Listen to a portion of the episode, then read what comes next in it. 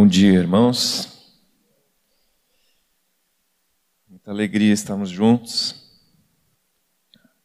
Vocês são muito amados por Jesus. E que precioso ver o Senhor já nos falando da importância daquilo que fundamenta a nossa fé. E a mensagem que eu tenho para compartilhar com os irmãos nessa manhã, ela é uma mensagem fundamental. É, ela é tão importante que eu tremo diante dela e diante de vocês dessa responsabilidade de compartilhar algo. E ouvindo aqui o Rogério, estava me lembrando de um pouco de um contexto que em 2017 o Rogério estava compartilhando com os jovens num retiro no carnaval. E ele estava compartilhando todas as manhãs uma palavra muito preciosa. E nós naquele tempo nós combinamos assim, estávamos orando pelo retiro e, e chegamos ali a uma a uma ideia assim do Espírito Santo de nós durante as noites compartilharmos sobre algumas virtudes de Cristo com os jovens. E, e aí uma das coisas que, que surgiu de um, de um tempo de reunião, de oração, foi é, falarmos sobre a humildade de Jesus. E foi então que eu, eu comecei a, a estudar esse assunto e, e uma das, uma das um dos materiais que eu fui estudar foi esse livro, Humildade, a Beleza da Santidade, de um irmão muito precioso, Andrew Murray, escrito em 1895. E eu comecei a ficar muito impactado com essa leitura. Porque eu comecei a perceber que essa humildade de Jesus, ela ia muito além de uma característica de comportamento, de um jeito, de um temperamento, muito além de uma condição financeira. Né? A gente às vezes usa a palavra humilde de várias formas, assim, limitadas. E até quando eu cheguei aqui, o Jonelson brincou, né? Se eu ia pregar sem gravata hoje. Daí eu brinquei de volta, não, eu quis colocar uma roupa mais humilde. Como se isso fosse alguma coisa relacionada com uma verdadeira humildade. Não tem nada a ver. É... Bom, então nós, nós tivemos essa, essa meditação, compartilhamos sobre esse tema naquele retiro em 2017. Alguns talvez estavam lá e lembram. E agora nós estamos de casa em casa estudando Filipenses, a carta de Filipenses, e assim como no mês passado, estávamos no capítulo 1, esse mês de outubro, capítulo 2. E aí gostaríamos de compartilhar com a igreja algo sobre o capítulo 2 de Filipenses. E aí, numa conversa com o Zé Gustavo, um dia surgiu de novo esse, esse tema que o João Nelson sem saber exatamente o que eu ia compartilhar, ele começou o encontro lendo Filipenses 2, de 5 a 8, 5 a 11 ele leu. Mas esse texto, para mim, ele, ele é a revelação completa do que é a humildade de Jesus. O padrão de humildade, a definição de humildade, ela está revelada nesse caminho descendente de Jesus. E é sobre isso que eu queria compartilhar com os irmãos agora. E eu queria começar lendo de novo Filipenses 2, 5 a 8. Nós vamos usar nova Almeida. E vai estar projetado, os irmãos podem acompanhar, podem ler, podem abrir a palavra, podem anotar. Mas Paulo diz assim: Tenham entre vocês o mesmo modo de pensar de Cristo Jesus que, mesmo existindo na forma de Deus, não considerou o ser igual a Deus algo que deveria ser retido a qualquer custo. Pelo contrário, ele se esvaziou, assumindo a forma de servo, tornando-se semelhante aos seres humanos. E reconhecido em figura humana, ele se humilhou, tornando-se obediente até a morte e morte de cruz.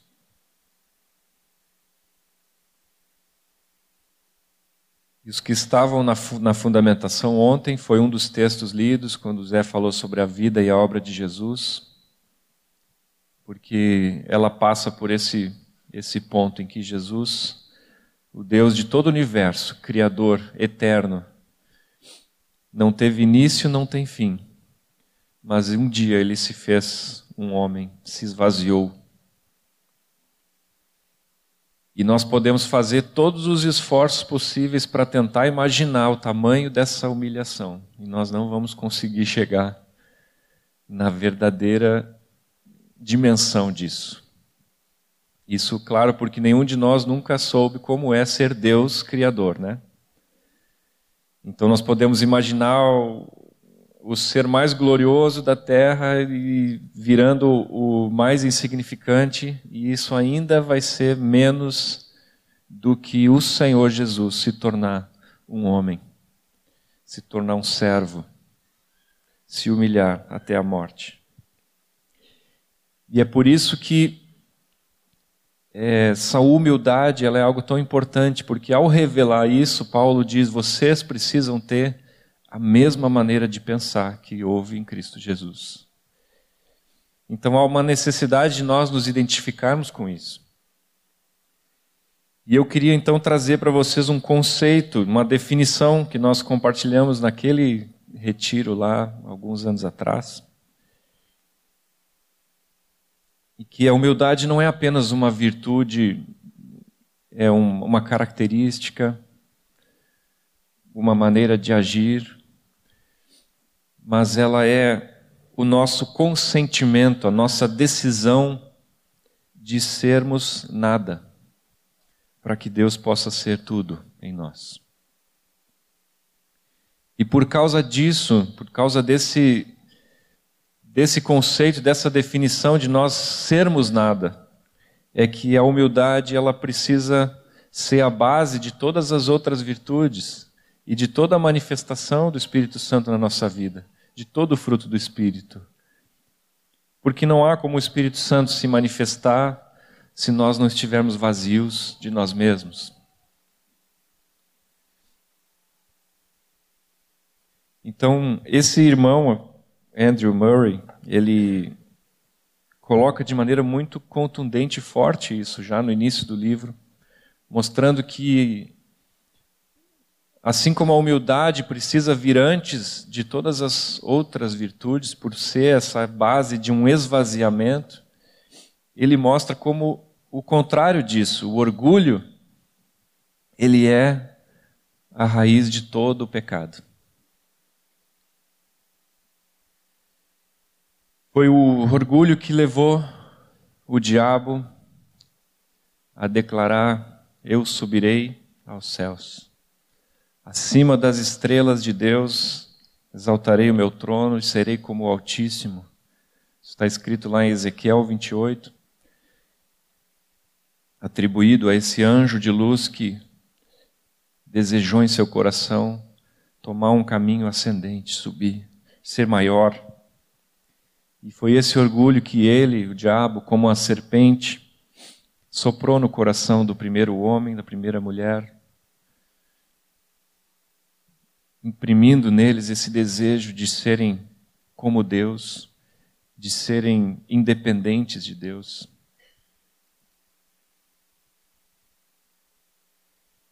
E esse é o caminho do mundo que está sob o domínio do diabo.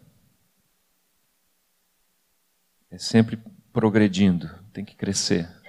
Temos que nos tornar maiores, mais cheios de nós mesmos. O desejo de ser como Deus levou o homem a cair da sua posição diante do Pai para as trevas em que a humanidade se encontra hoje. Citando o irmão aqui, no céu e na terra, o orgulho, a autoexaltação é a porta, o nascimento e a maldição do inferno. Por isso, nossa redenção tem que ser a restauração dessa humildade perdida, o relacionamento original e verdadeiro da criatura com o seu Deus. E é aí que entra o nosso redentor, Jesus, nosso Senhor, que nós temos louvado, reconhecido desde o início desse encontro. Ele veio. Ele veio trazer a humildade de volta à terra. E ele, mais que isso, ele veio nos fazer participantes dessa humildade.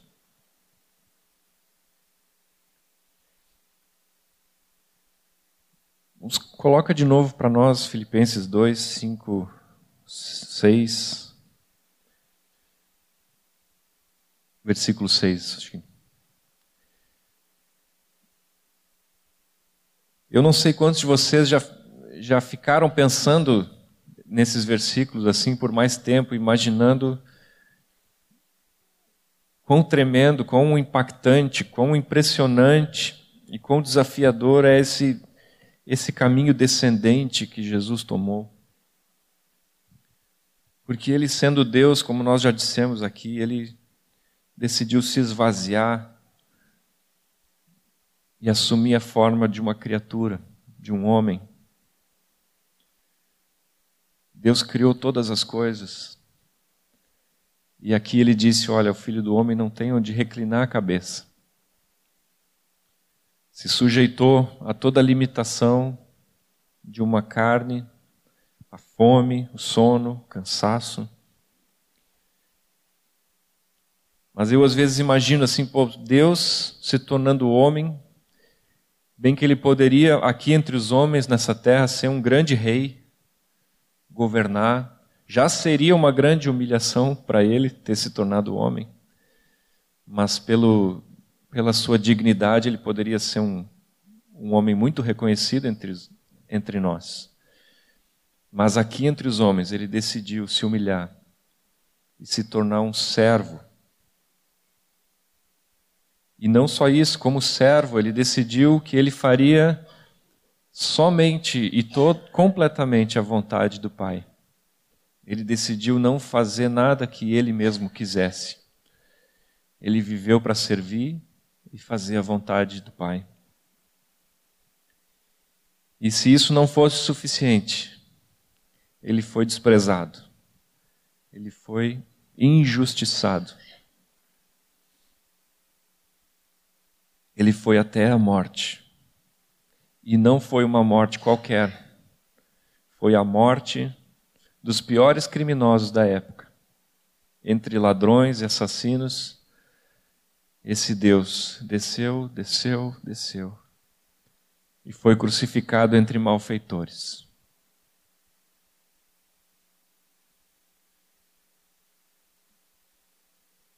Desceu do lugar mais alto até o lugar mais baixo. Um amor descendente. Esse texto tem uma tradução muito usada da língua inglesa, da King James, que quando diz ali que ele se esvaziou, no inglês diz assim: ele se fez alguém sem reputação, sem nenhum interesse em ser reconhecido. Vazio, completamente vazio. Então, assim como o pecado e a maldição entraram no mundo através do orgulho e da independência que nasceram do coração lá do primeiro homem, a restauração veio por meio do Verbo eterno que se humilhou. Que atitude diferente nós vemos em Jesus. Jesus se esvaziou da sua glória, se humilhou para se tornar o servo de todos. A nossa identificação com essa atitude de Jesus, decidindo também nos esvaziarmos diante do Senhor, é o único caminho para nós, como igreja, como indivíduos, sermos discípulos de Jesus e participarmos dessa comunhão restaurada com o nosso Pai.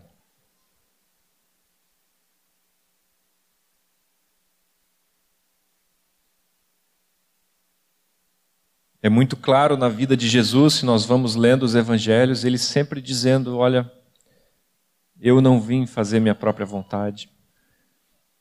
Eu não busco a minha própria glória. Eu não falo aquilo que eu vem de mim mesmo, eu falo aquilo que o Pai me diz. Ele viveu uma vida inteira esvaziada de si mesmo. Tem vários textos, nós não, não vamos ler aqui para também não tomar muito tempo. Mas Jesus não buscou a própria glória.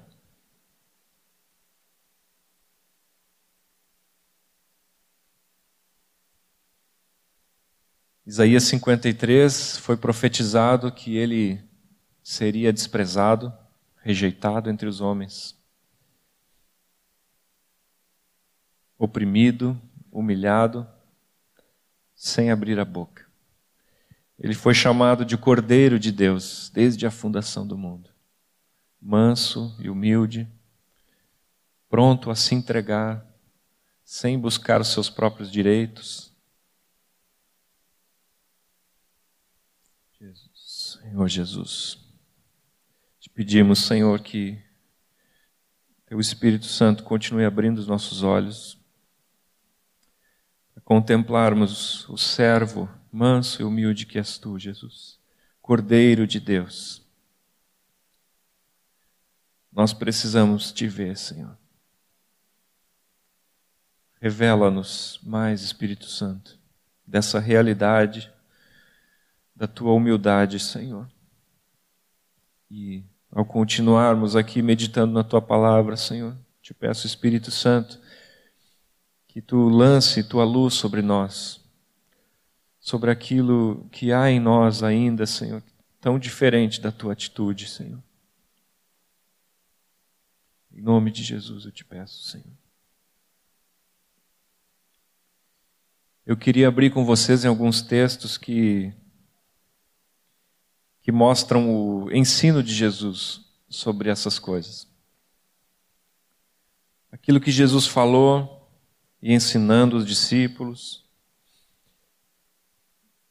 E já no início do ministério de Jesus, se nós olhamos lá Mateus 5, quando começa o Sermão do Monte, as primeiras palavras de Jesus, ele começa a dizer: Bem-aventurados os humildes de espírito, porque deles é o reino dos céus. Felizes aqueles que choram, serão consolados, os que têm fome e sede de justiça, os mansos. E é, é, a gente consegue ver que Jesus ali começa já a revelar uma realidade ao contrário né, dos nossos conceitos do mundo ele começa a dizer que felizes são aqueles que, que não têm, porque esses são os que vão receber. E ele começa a nos revelar o padrão do reino dos céus, que é completamente o inverso dos nossos valores. Mateus 11, 28. Jesus diz: Venham a mim, todos vocês que estão cansados e sobrecarregados, e eu os aliviarei. Tomem sobre vocês o meu jugo e aprendam de mim, porque eu sou manso e humilde de coração. E vocês acharão descanso para a sua alma, porque o meu jugo é suave e o meu fardo é leve.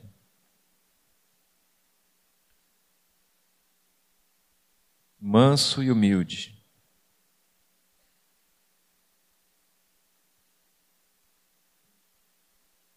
Que interessante, né? Jesus diz para os cansados e sobrecarregados virem a Ele e tomarem um novo jugo, aprendendo com a sua mansidão e humildade.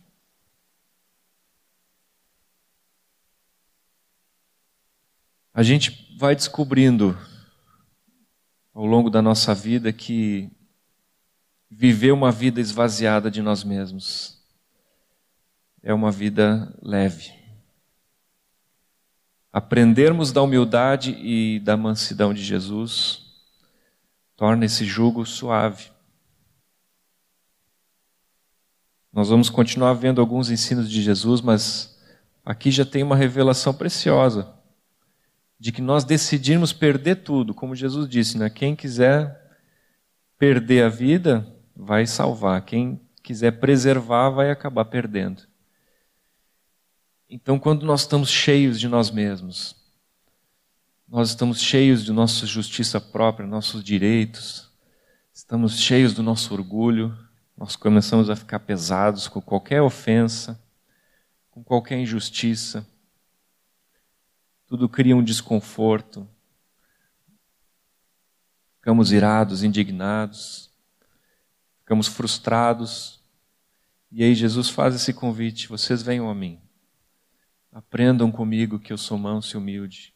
Se esvaziem para experimentar desse jugo leve, suave que eu tenho. Alguém que já decidiu perder tudo, não tem mais nada a perder, né? E aí fica muito mais fácil de viver, muito mais leve, Ontem eu brinquei também, né? Se eu me deitar aqui no chão, ninguém mais consegue me derrubar. Se eu já decidi tomar o último lugar, não tem ninguém que vai poder me humilhar dizendo: "Não, tu não merece estar aqui", porque eu já por escolha própria já assumi o último lugar. Isso é se esvaziar. É escolher ser nada.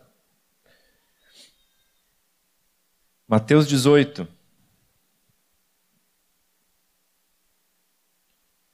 Ali no versículo 1, os discípulos estão querendo saber de Jesus quem seria o maior no reino dos céus. Eles ainda não tinham compreendido que o sistema de valores no céu era o contrário do mundo. Naquela hora, os discípulos se aproximaram de Jesus e perguntaram: quem é o maior no reino dos céus? E Jesus, chamando uma criança, colocou-a no meio deles e disse: Em verdade lhes digo, se vocês não se converterem e não se tornarem como crianças, de maneira nenhuma entrarão no reino dos céus. Portanto, aquele que se humilhar como esta criança, esse é o maior no reino dos céus. Mateus 20. versículo 20.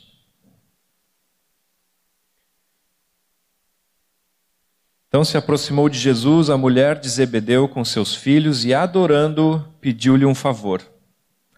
Jesus lhe perguntou: O que você quer? Ela respondeu: Mande que no seu reino esses meus dois filhos se assentem, um à sua direita e o outro à sua esquerda. Mas Jesus disse: Vocês não sabem o que estão pedindo. Será que podem beber do cálice que eu estou para beber?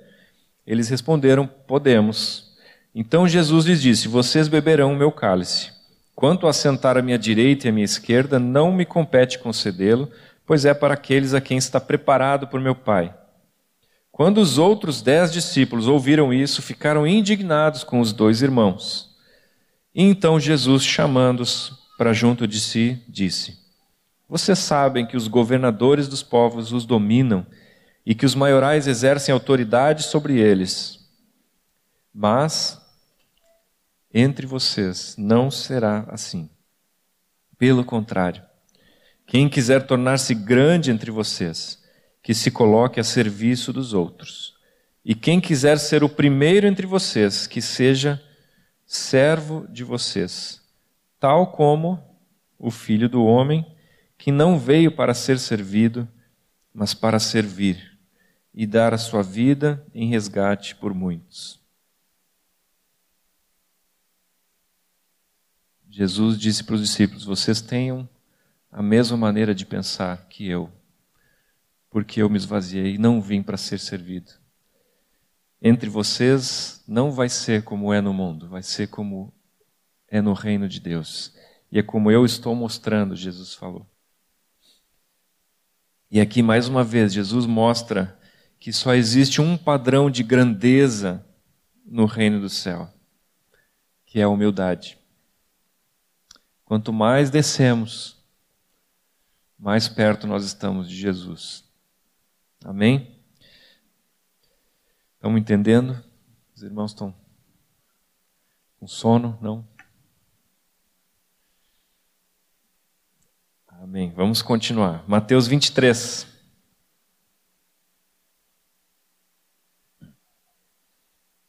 Agora, nesse capítulo, Jesus está falando sobre os fariseus. E no versículo 6 ele diz assim: Eles gostam do primeiro lugar nos banquetes, das primeiras cadeiras nas sinagogas, das saudações nas praças e de serem chamados de mestre. Versículo 11: Mas o maior entre vocês será o servo de vocês. Quem se exaltar será humilhado, e quem se humilhar será exaltado. É muito comum a gente ler esses capítulos assim, né? Quando Jesus fala dos fariseus e a gente fica fica assim com uma raiva dos fariseus, né?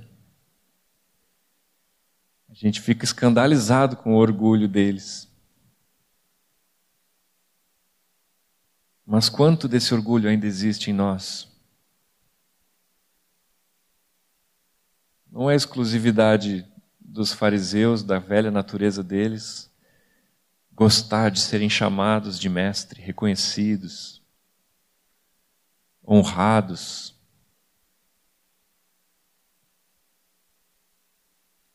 Quanto ainda precisamos nos conformar com o padrão de Jesus? Quanto ainda apreciamos, desejamos reconhecimento das pessoas, dos homens, as honras desse mundo? Entre vocês não vai ser assim, Jesus disse. Lucas 14.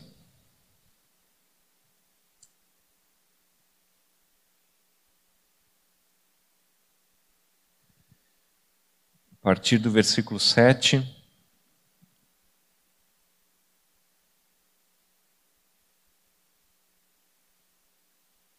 Jesus observando, reparando como os convidados escolhiam os primeiros lugares, Jesus contou-lhes uma parábola. Quando alguém convidá-lo para um casamento, não sente no lugar de honra pois pode haver um convidado mais importante do que você. Então aquele que convidou os dois vai dizer a você: o lugar a este aqui. Então você irá envergonhado ocupar o último lugar. Pelo contrário, quando alguém convidá-lo, vá sentar no último lugar, para que quando vier aquele que o convidou, diga a você: Amigo, venha sentar num lugar melhor. Isso será uma honra para você diante de todos os demais convidados. Porque todo o que se exalta será humilhado, e o que se humilha será exaltado. Muito simples, né? Um exemplo de Jesus ali, uma parábola, e muito prática, mas é uma palavra simples. Vai, escolhe o último lugar.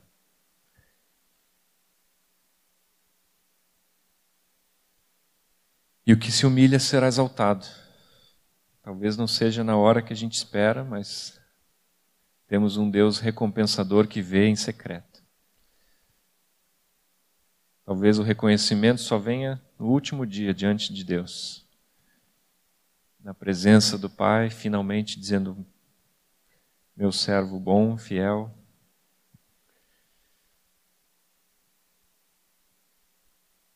Mas a nossa escolha tem que ser essa, esse caminho. Escolhe o último lugar. E logo na sequência desse capítulo também ele ele traz outra parábola dizendo quando vocês fizerem um, uma festa, um banquete, convidem os pobres, convidem aqueles que não têm como retribuir.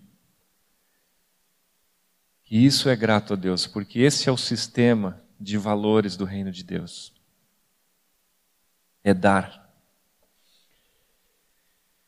Um pouquinho à frente, Lucas 18, mais uma parábola que Jesus conta,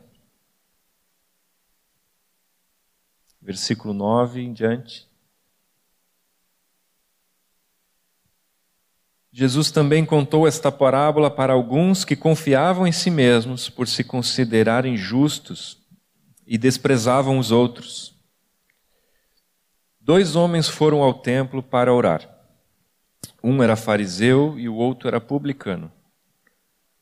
Um era um religioso, o outro era um, um incrédulo. O fariseu ficou em pé e orava de si para si mesmo desta forma: Ó oh Deus, graças te dou porque não sou como os demais homens, roubadores, injustos, adúlteros, nem ainda como este publicano. Eu jejuo duas vezes por semana e dou o dízimo de tudo o que ganho.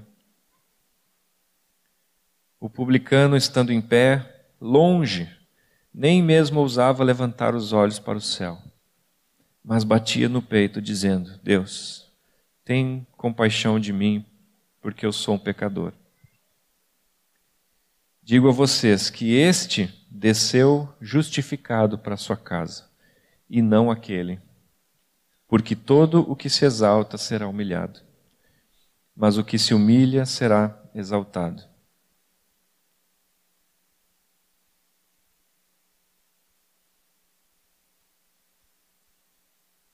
Parábolas de Jesus sempre são muito, muito claras, né? E aqui ele até, talvez ele tenha até dramatizado ali uma oração, né? orava de si para si mesmo, um fariseu. Mais uma vez, irmãos, na presença de Deus, tudo o que não é permeado por uma profunda humildade não tem valor nenhum. E não é difícil, talvez não seja da mesma forma como esse fariseu da parábola, mas não é difícil nós estarmos na presença de Deus. E às vezes até numa oração, Aquele orgulho vem, encontra um espaço e nós podemos estar lá louvando a Deus, elogiando a nós mesmos.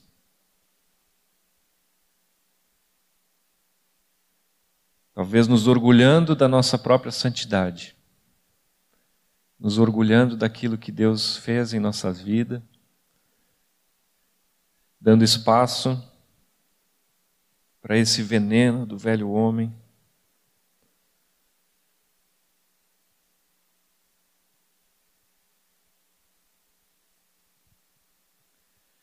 Algumas citações do Andrew Murray de novo. Ele diz: a principal marca da santidade falsificada é a sua falta de humildade. Todo aquele que busca a santidade precisa estar vigiando, a fim de que não aconteça que inconscientemente aquilo que começou no espírito termine na carne, e o orgulho rasteje onde a sua presença é menos esperada O nosso ego encontra razões para sua satisfação, até mesmo nas coisas de Deus. Até mesmo nessa obra que o Espírito Santo faz em nós, até mesmo nos dons que ele manifesta, nas capacidades que ele nos deu. Precisamos estar vigiando. Sim, até mesmo no templo, o fariseu pode começar a louvar, agradecendo a Deus e estar congratulando a si mesmo.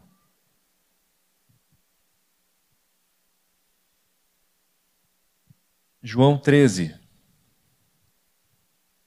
Um episódio bem conhecido dos irmãos.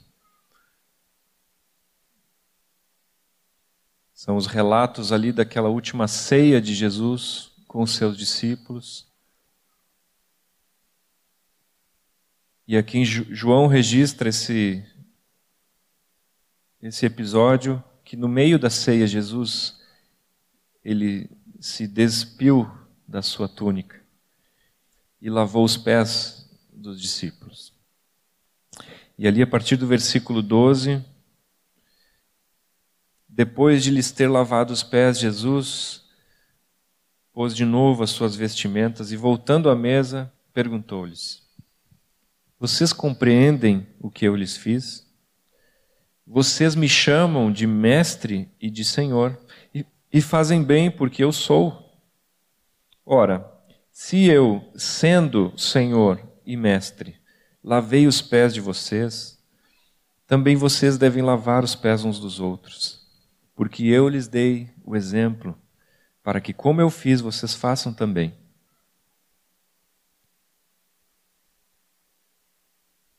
Jesus era, de fato, o Mestre e o Senhor. E mesmo sendo, aqui mais uma vez ele se esvazia, ele se humilha e assume o papel de um escravo, lavar os pés. E ele diz: Eu lhes dei esse exemplo para que, como eu fiz, vocês façam também. E aqui, de forma muito prática, Jesus ele estabelece o modelo para todo relacionamento na família, no corpo de Cristo. Ele estabelece um modelo de serviço, um modelo de liderança, a essência de todo discipulado, né? falando aqui, discipuladores, fundamentação. A essência é o serviço. Jesus estabeleceu o modelo, como deve ser um líder. Quem quer ser um líder, quer ser um discipulador, um pastor, esse aqui é o modelo. Não é como é no mundo. Entre vocês, não é assim.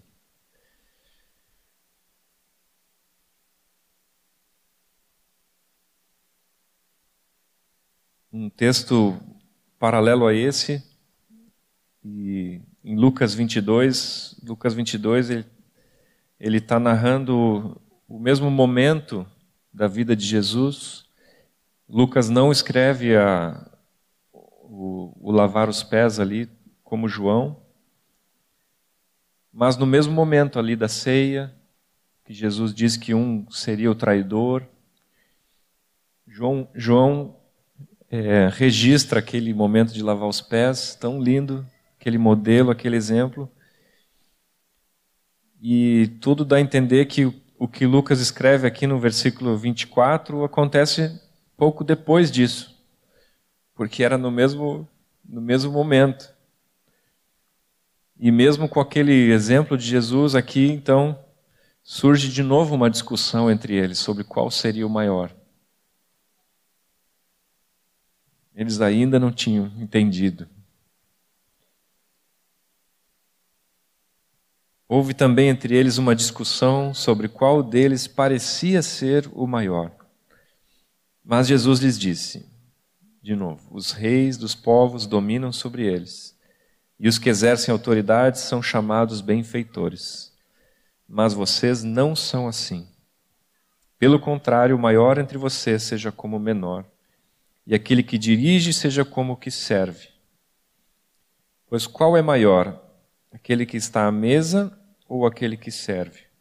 Não é verdade que aquele que está à mesa? Mas no meio de vocês eu sou como o que serve.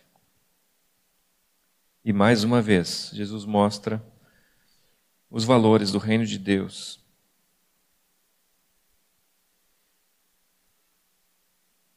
Irmãos, esse é o caminho de Jesus.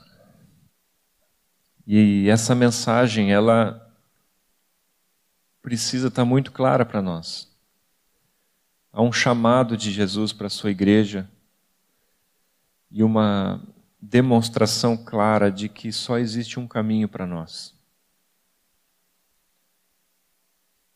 Nós somos o corpo de Cristo aqui na terra.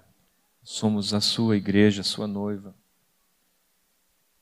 E nós precisamos estar completamente identificados com o padrão de humildade de Jesus, de serviço, de liderança, de amor descendente.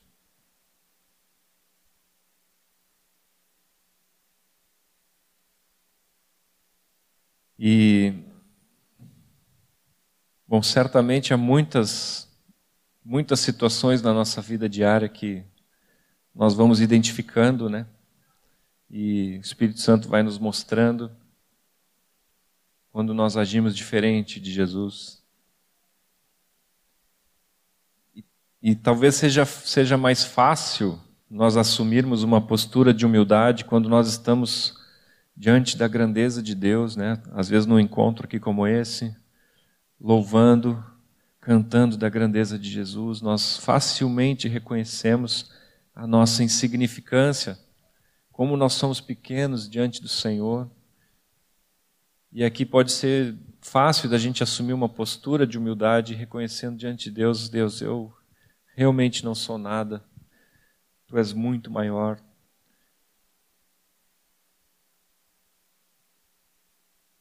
Mas e como isso se reflete quando eu olho para o meu irmão do meu lado? Quando eu estou na rua, quando eu estou diante de uma situação de injustiça, quando eu sou insultado, quando eu sou fechado no trânsito? Qual é a postura do nosso coração?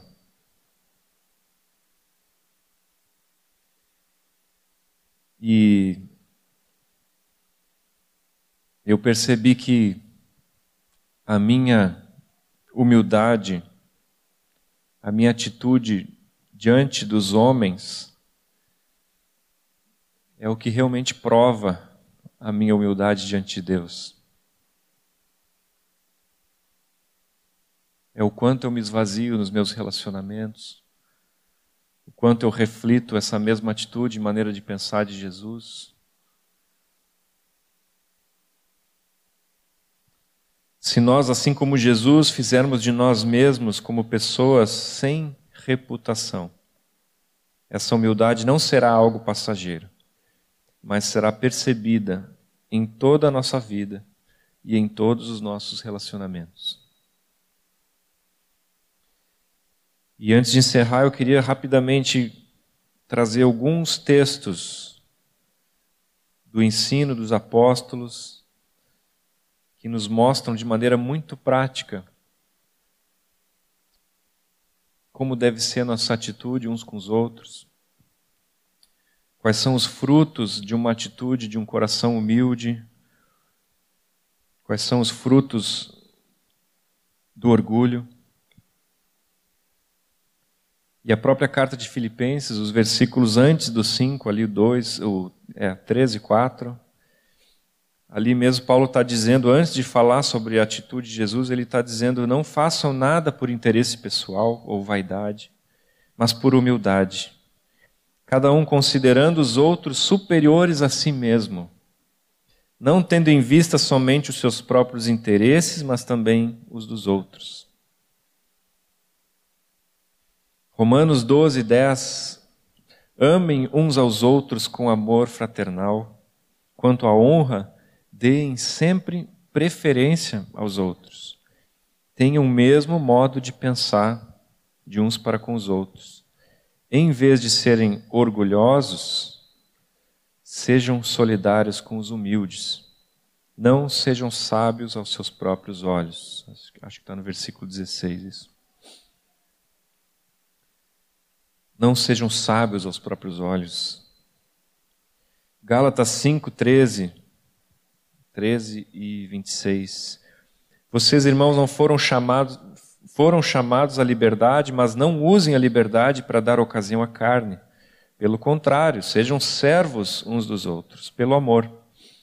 Não nos deixemos possuir de vanglória, provocando uns aos outros, tendo inveja uns dos outros. Efésios 4, 1 e 2: Por isso eu, o prisioneiro no Senhor, Peço que vocês vivam de maneira digna da vocação a que foram chamados, com toda a humildade e mansidão, com longanimidade, suportando uns aos outros em amor. Colossenses 3,12: Portanto, como eleitos de Deus, santos e amados, revistam-se de profunda compaixão, de bondade, de humildade, de mansidão, de paciência Suportem-se uns aos outros e perdoem-se mutuamente. Caso alguém tenha motivo de queixa contra outra pessoa. Assim como o Senhor perdoou vocês, perdoem também uns aos outros.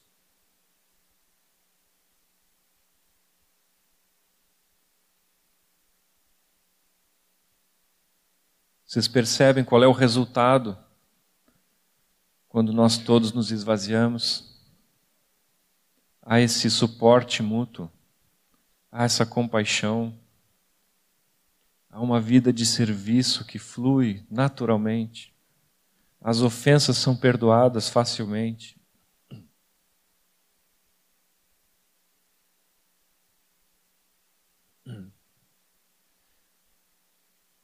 Não pode haver espaço para inveja, competição, vanglória,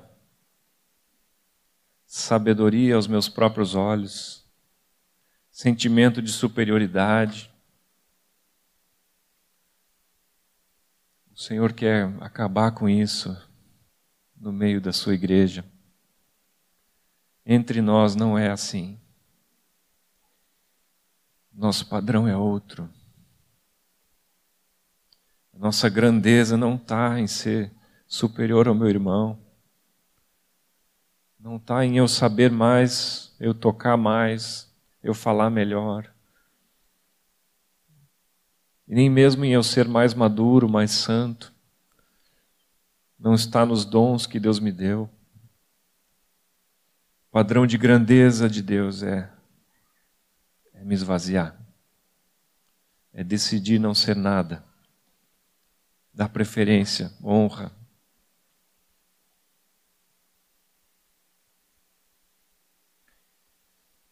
Eu sei que nós vivemos um tempo muito difícil e se nós ficamos olhando para o mundo, especialmente nesse nessa última semana antes das, das eleições, é uma tristeza. É injustiça. Tantos direitos sendo quebrados, interesses pessoais sendo colocados acima, tanta corrupção, sujeira. E facilmente a nossa justiça própria se levanta Facilmente nossa mão se ergue para declarar: Eu tenho direito.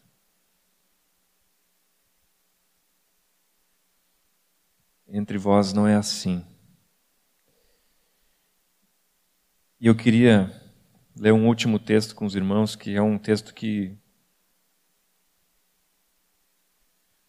ele me deixa um pouco chocado às vezes quando eu leio. Ensino de Pedro na primeira carta de Pedro, capítulo 2, a partir do versículo 18, Pedro está ensinando algo prático aos servos.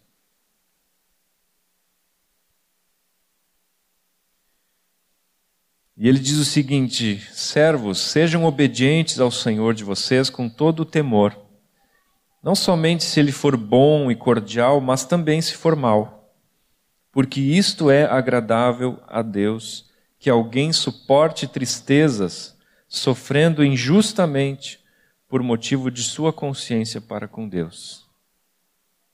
Olha só que forte. É agradável a Deus que alguém suporte tristeza sofrendo injustamente. Mas ele continua: Pois que glória há se pecando e sendo castigados por isso, vocês suportam com paciência? Se, entretanto, quando praticam o bem, vocês são igualmente afligidos e o suportam com paciência, isto é agradável a Deus. Porque para isso mesmo vocês foram chamados. Pois também Cristo sofreu no lugar de vocês, deixando exemplo para que vocês sigam os seus passos. Ele não cometeu pecado nem foi encontrado engano em sua boca. Ele, quando insultado, não revidava com insultos. Quando maltratado, não fazia ameaças, mas se entregava àquele que julga retamente, carregando Ele mesmo em seu corpo sobre o madeiro os nossos pecados, para que nós, mortos para os pecados, vivamos para a justiça. Pelas suas feridas vocês foram sarados. Notem como é radical. Ele disse: vocês pecam, fazem algo errado e são castigados por isso, e suportam o castigo, não tem glória nenhuma nisso, né? Foi merecido.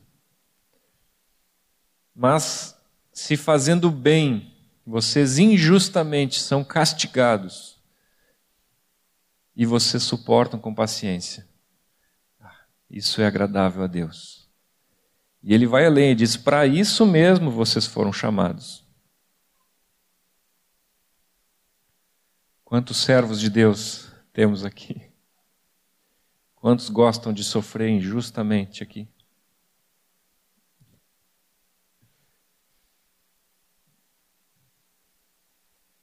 Mas é um convite de Jesus: vocês sigam meu exemplo. Esses foram as, as pegadas que ele deixou. E ontem, compartilhando aqui com os irmãos no sábado, eu também me lembrei do ensino de Paulo quando havia em uma das igrejas disputas judiciais entre irmãos e a resposta de Paulo é: que vergonha. Será que nenhuma das partes é capaz de se conformar com a maneira de Jesus de pensar? Nenhuma das partes está disposta a dizer: tá bem, eu decido perder, eu sofro dano, para que haja paz. A justiça não é o mais importante. Muito menos a nossa justiça humana própria, carnal, falha. Nós não somos chamados, irmãos, para erguer o nosso punho e reivindicar os nossos direitos. E eu não não estou dizendo que é errado nós buscarmos nossos direitos, mas eu estou dizendo que Jesus não fez isso. E o mandamento apostólico é: vocês tenham a mesma maneira de pensar de Jesus. Essa é a palavra de Deus que está diante de nós nessa manhã. Um homem humilde consegue louvar a Deus e se alegrar quando outros são honrados e abençoados. No corpo de Cristo, nós temos aquela, aquele texto: alegrai-vos com os que se alegram, chorai com os que choram. E às vezes nós choramos porque o outro está se alegrando e nós não. Fazemos o contrário. Vemos um outro recebendo um presente. E ao invés de nos alegrarmos, nós temos inveja. Olhamos às vezes para algum irmão com um sentimento de competição, como os discípulos, diversas vezes, querendo saber quem é o maior. Quando nos esvaziamos, nós conseguimos nos alegrar com a alegria dos nossos irmãos. Mesmo que esqueçam de nós, nós nos alegramos quando alguém é abençoado. Um homem humilde é capaz de ouvir outros sendo reconhecidos e honrados enquanto ele é esquecido. Porque a sua vida é para a glória de Deus. Nós vivemos para a glória de outro, não para a nossa.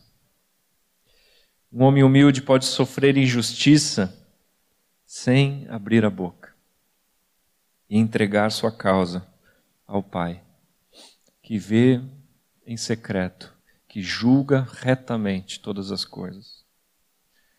A única justiça completa que existe, meus irmãos, é a de Deus. Não se enganem achando que nesse mundo vai haver uma justiça. Como o Rogério falou, né? Não pensem que vai melhorar. Não pensem que será feita justiça humana. Um homem humilde pode abrir mãos dos seus direitos, perder, perdoar, sofrer o dano. Um homem humilde se esvaziou de si mesmo para ser cheio do Espírito Santo, cheio do Espírito de Cristo Jesus, manso e humilde, o Cordeiro de Deus. Amém? Quando eu estava sexta-noite pensando nessa palavra, Deus me deu uma frase que eu compartilhei ontem com os irmãos e queria repetir para vocês. A frase que Deus soprou assim foi: A riqueza da glória de Deus só pode ser carregada em vasos de barro vazios. A riqueza da glória de Deus não cabe em qualquer recipiente cheio de coisas ela só pode ser carregada em vasos de barro vazios. Vamos orar? Ia chamar o Oséias, os irmãos. Também.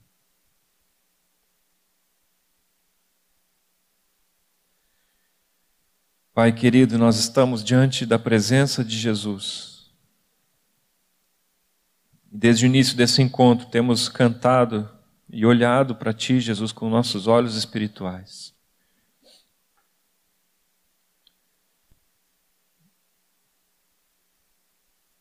E nós te agradecemos aqui nessa manhã, Senhor, por tamanho amor, por tamanho esvaziamento que não cabe na nossa mente humana, Senhor. Não sei se algum dia vamos ser capazes de compreender, Senhor. Tamanho do teu amor por nós, Senhor, ao assumir esse caminho descendente, decidiu perder todas as coisas, Senhor.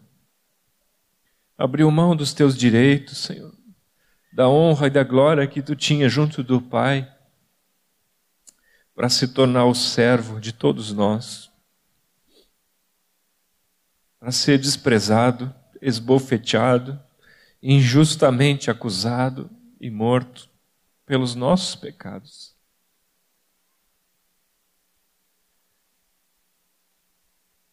A beleza da tua santidade, Senhor, manifestada nessa humildade, nos constrange nessa manhã. Nos constrange, Senhor, a prostrar-nos nosso coração diante de Ti, reconhecendo que Há tanto de nós mesmos ainda ocupando espaço na nossa vida, gerando expectativas humanas, Senhor, desejos de reconhecimento, sentimentos que pesam sobre nós, porque ainda precisamos nos esvaziar. Mas eis-nos aqui, Senhor, diante da tua presença, Senhor. Depois de ouvirmos essa palavra, nós queremos te dar uma resposta, Senhor, decidindo mais uma vez nos esvaziar de nós mesmos, Senhor. E eu te peço, Espírito Santo, que brilhe a luz da tua palavra sobre nossos corações, sondando e expondo o nosso orgulho, expondo as situações em que o teu nome precisa ser glorificado, Senhor, através da nossa humilhação através do nosso esvaziamento, Senhor. Nós declaramos aqui, Senhor, que o nosso desejo é que tu cresça, Senhor, e que a gente diminua, que tu sejas aquele glorificado, Senhor, em nós, que tu encontre aqui, Senhor, vasos de barro vazios de si mesmos, prontos a carregar esse tesouro tão lindo que é a tua presença, Senhor. Prontos a demonstrar, Senhor, essa glória da tua presença por todos os lugares onde andarmos, em todos os relacionamentos. Senhor, vem renovar, Senhor, os vínculos no teu corpo aqui, Senhor. relacionamentos baseados nesse esvaziar, nesse amor, nesse perdão, no serviço uns aos outros. Continua quebrantando os nossos corações, quebrando, Senhor, em nós todo, toda a contaminação do padrão desse mundo lá fora. Não é assim entre nós, nós queremos viver o padrão do teu reino, Senhor. Uma igreja humilhada, ser uma igreja vazia de si mesmo, Senhor, mas refletindo com abundância a tua glória, a tua beleza, Senhor, a tua santidade, a tua justiça, Senhor. Em nome de Jesus, Senhor.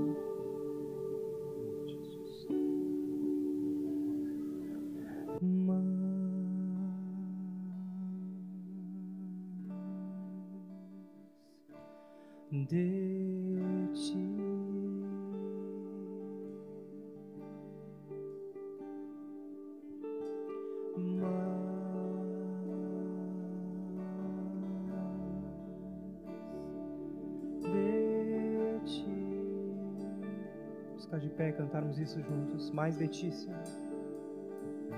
Mais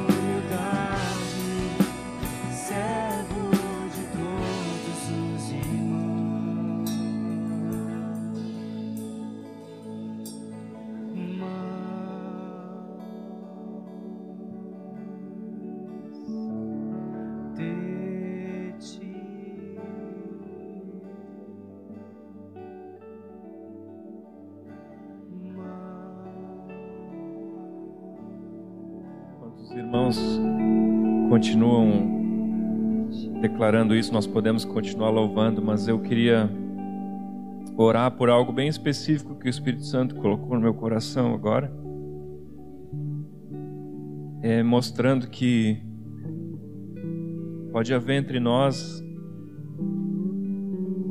é, irmãos que estão carregando um, um peso, um fardo de expectativas que não foram atendidas, expectativas humanas, talvez dentro desse contexto de igreja, algum algo que esperavam, que planejavam, algum reconhecimento, algum alguma função, algum serviço, é, alguma algo que se criou no coração. E o convite do Senhor Jesus é que tu deposite essas expectativas diante dele. Porque o Pai vê em secreto. E te renova nessa manhã com novas expectativas. Deus tem um novo para a tua vida. E esse novo talvez ninguém veja. Nós vivemos para a glória de outro.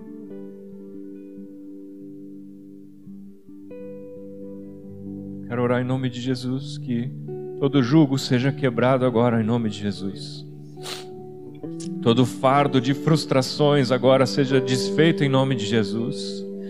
Nós repreendemos toda a palavra mentirosa de Satanás, toda semente de acusação, de culpa, de talvez ter perdido alguma oportunidade, se sentir desprezado, se sentir diminuído por situações humanas por situações na igreja, por situações com pessoas, expectativas que não foram atendidas. Senhor Jesus, o teu jugo é suave, o teu fardo é leve. Lançamos fora por terra todo fardo pesado e todo jugo seja quebrado nessa manhã em nome de Jesus. Todas as expectativas sejam refeitas e renovadas na presença de um Deus que vem em secreto e que tem algo novo para cada um de nós nessa manhã. Há muito mais. Não é o fim, não acabou, não se perderam as oportunidades, mas Deus tem algo novo para a tua vida. Deus tem algo novo, um jugo suave, de uma vida esvaziada de serviço. Em nome de Jesus.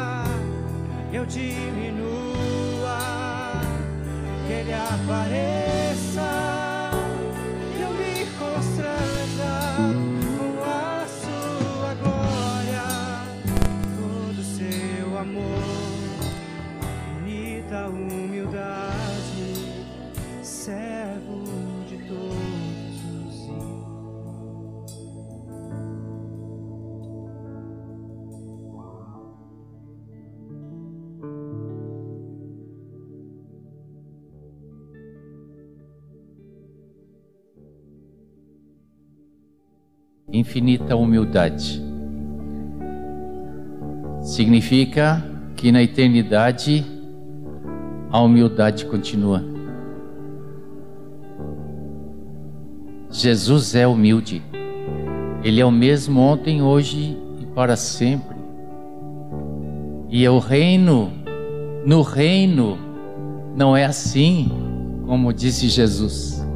Vocês querem uma prova disso? Jesus se fez o Cordeiro de Deus, o sacrifício pela sua igreja, não foi? O cordeiro é um filhote de ovelha, um animal totalmente indefeso, que era sacrificado e não mostrava resistência. Nós vamos para as bodas do cordeiro. Ele é o cordeiro, aquele que está sentado no trono, e ao cordeiro seja o louvor por toda a eternidade. Hoje, ser humilde é estar na condição do reino para toda a eternidade. Essa é a virtude de todos aqueles que pertencem ao reino. Então, a nossa glória, disse para Nick, a humildade não é uma humilhação ela é glória. E nós não nos orgulhamos por causa disso. O Senhor é que nos exalta. É tão fácil conviver com os humildes e é difícil com os orgulhosos, não é? Por isso que a unidade no corpo é possível, porque todos nós somos chamados à humildade. Senhor abençoe vocês nesse domingo e que a palavra dele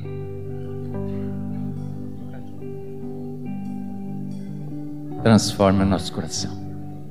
Em nome de Jesus. Amém.